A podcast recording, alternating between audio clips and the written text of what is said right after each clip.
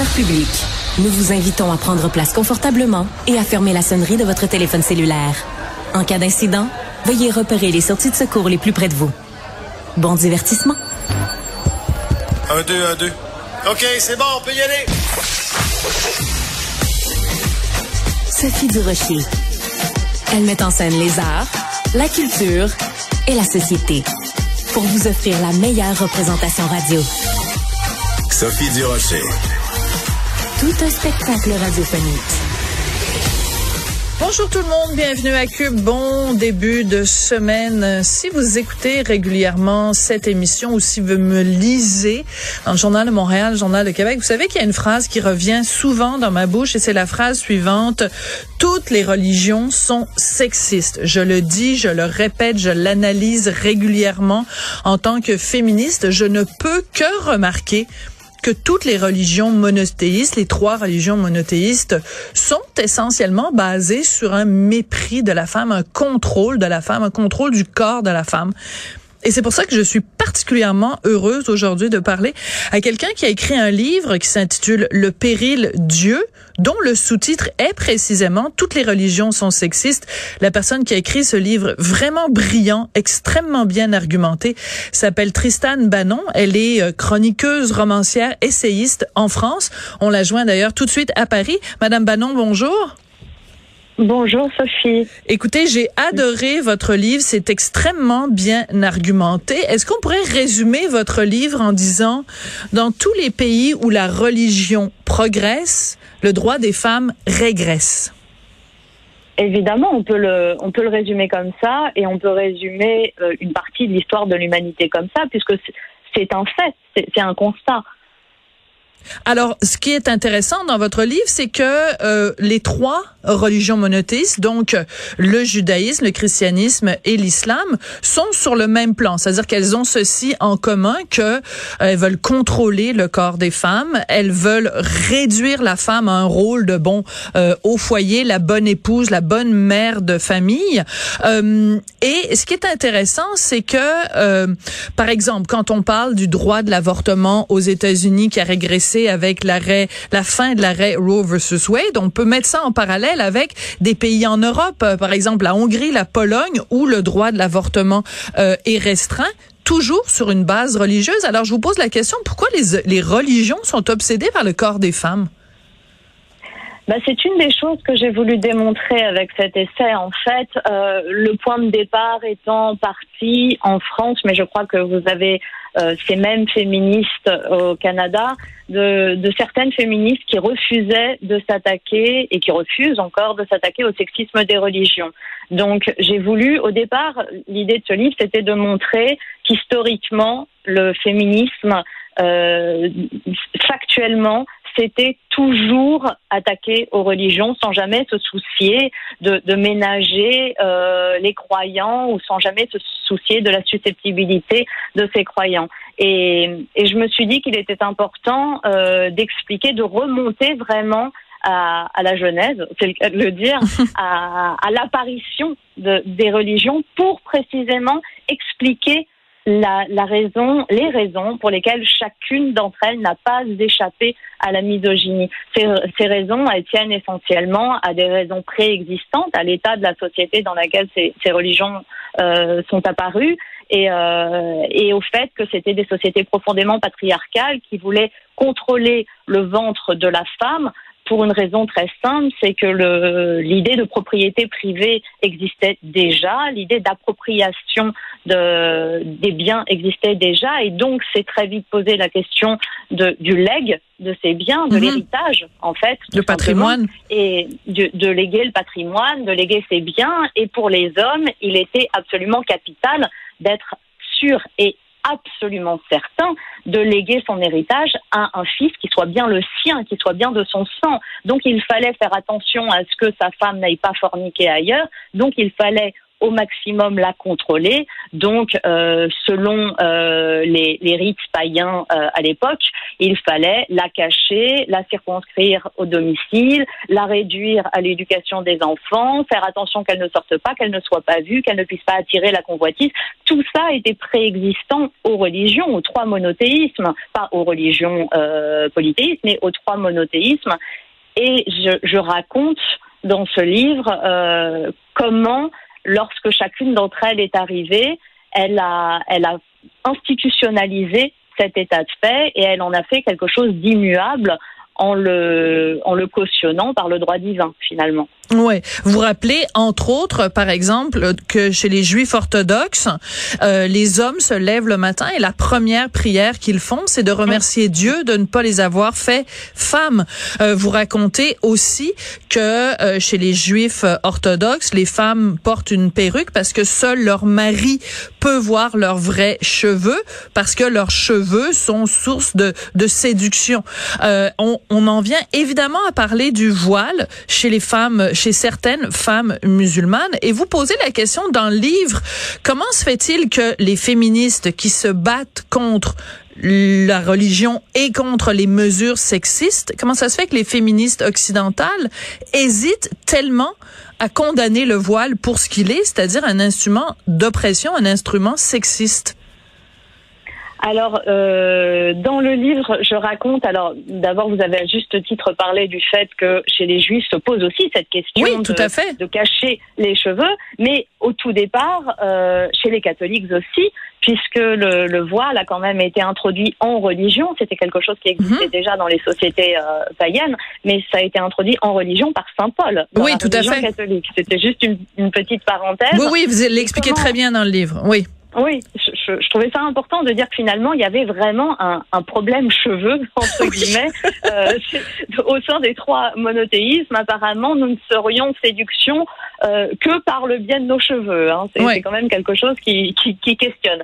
Mais une fois qu'on a dit ça, je pense qu'il y a eu déjà l'essor du, féminisme intersectionnel. Le féminisme intersectionnel, c'est cette idée qui veut qu'on peut être tout à la fois victime de sexisme parce qu'on est une femme, euh, de racisme parce qu'on est euh, d'origine africaine ou maghrébine, euh, de que sais-je, d'homophobie parce qu'on est homosexuel et de ce qui est devenu euh, cette possibilité d'islamophobie. Euh, alors moi j'en parle aussi dans le livre parce que le concept même d'islamophobie est problématique puisque il, il, faut quand même dire que ça calque un racisme ce qui est mhm. quelque chose de tout à fait illégal, sur une euh, remise en cause, une critique en tout cas de la religion, ce qui est plutôt sain. Et donc, vu que tous ces, toutes ces possibilités d'être entre guillemets stigmatisées se tiennent la main, euh, il y a eu au départ un refus des féministes de critiquer l'islam puisque ça pouvait euh, possiblement dans leur esprit heurter euh, un, un, groupement qui est un compagnon de lutte finalement, à, mhm. savoir euh, les personnes d'origine musulmane, enfin les, les personnes euh, de, de, de pratique musulmane. Et donc il y a eu ce problème-là. Après, il y a eu la peur d'être taxé d'islamophobe. Euh, et cette peur euh, baillonne beaucoup de, féministes. Et il y a eu cet essor qu'on a beaucoup observé de, féministes religieuses, qui se disent féministes religieuses, et qui défendent tout à la fois le, voile comme étant un symbole, selon elles, de liberté, ce qui est complètement contraire à ce qui est écrit dans le Coran, soit dit au passage, et euh, le féminisme. Et comme tous ces féminismes se tiennent par la main, et eh ben euh, de fil en aiguille, les féministes, une partie, pas toutes, hein, heureusement, mhm. mais un, un, grand nombre de féministes occidentales ont non seulement refusé de s'attaquer au, au, sexisme issu de l'islam, mais ont même réussi à, à, faire cette pirouette intellectuelle qui a consisté à dire que le voile était un symbole de liberté, euh, possiblement un embellissement, euh, et que euh, être féministe, c'était défendre aussi le voile. Ouais. Qui est quand même complètement absurde quand on, quand on relit le Coran et quand on, s'attache aux cinq versets qui, qui traitent du voile et qui ne le décrivent pas autrement que comme un vêtement sexiste. Oui, puis en fait, vous, vous l'expliquez très bien, c'est un, symbole aussi de l'appartenance à un mari. Et donc, si on le fait porter à des petites filles, enfin, c'est qu'il faut pas que la femme séduise quiconque autre que son mari, mais si on le fait porter à des petites filles, en quoi c'est pertinent? Et surtout, si on le fait porter à des femmes qui sont pas mariées, en quoi c'est pertinent? Vous le démontrez très bien euh, par l'absurde. Donc, j'invite euh, les, gens à aller lire le livre pour en, savoir plus. Euh, par contre, vous, vous, vous en prenez évidemment pas juste à cette religion-là. Trois ont, le même, euh, ont la même attitude. Et ça m'a fait penser à ce dessin, cette caricature que vous avez sûrement déjà vu passer, où on voit un rabbin, un imam et un curé qui sont installés sur une chaise et ils ont les pieds sur la table. Et cette table, c'est une femme qui est à genoux, qui est à quatre pattes. Et les trois religions disent, enfin, on a quelque chose en commun. donc, c'est vraiment commun à ces trois religions-là. Et euh, vous, vous dites à un moment donné, on pourrait faire une carte du monde, de montrer tous les endroits où le droit à l'avortement est restreint, où le droit des femmes donc est restreint, et on aurait une belle carte, en effet, du monde où la religion prend plus d'importance. Donc il y a vraiment toujours, toujours un lien entre quand la religion est présente, le droit des femmes en prend pour, euh, pour, euh, pour son rhume.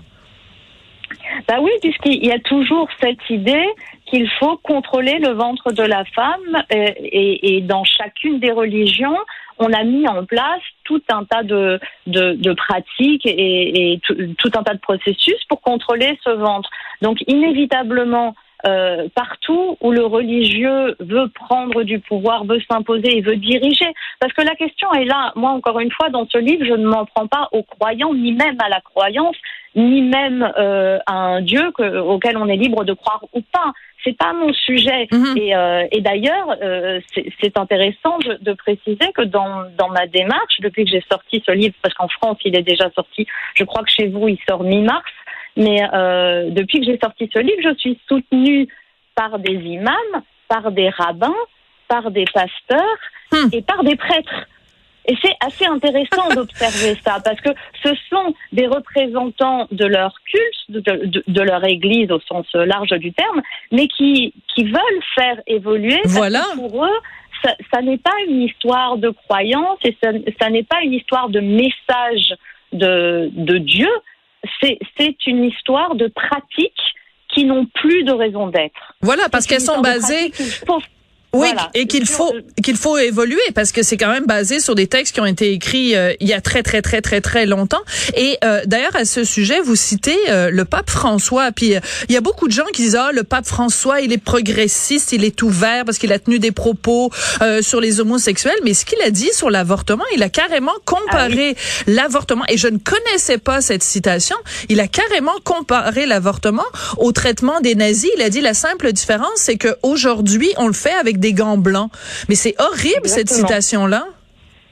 C'est exactement. Et si vous en parlez, si vous parlez de ça à, des catholiques euh, très traditionnalistes ou très intégristes, ils vont le, justifier en disant euh, que d'abord ils respectent les écritures, ce qui est quand même très très très très très discutable, et euh, qu'il est dans son rôle. Or, c'est une, c'est une vraie question qu'il faudrait collectivement se poser est-ce que son rôle, ça n'est pas, comme il le fait petit à petit sur la question de l'homosexualité, est-ce que son rôle, ça n'est pas de faire progresser les choses, de faire avancer ces questions-là? Et quand j'en parle avec certains prêtres qui sont très progressistes et qui ne sont pas des plus mauvais prêtres, comme je peux le dire, euh, je peux le lire parfois sur Internet que d'autres, ce sont des prêtres euh, qui, qui, sont, euh, enfin, qui sont aimés et respectés dans leur Église.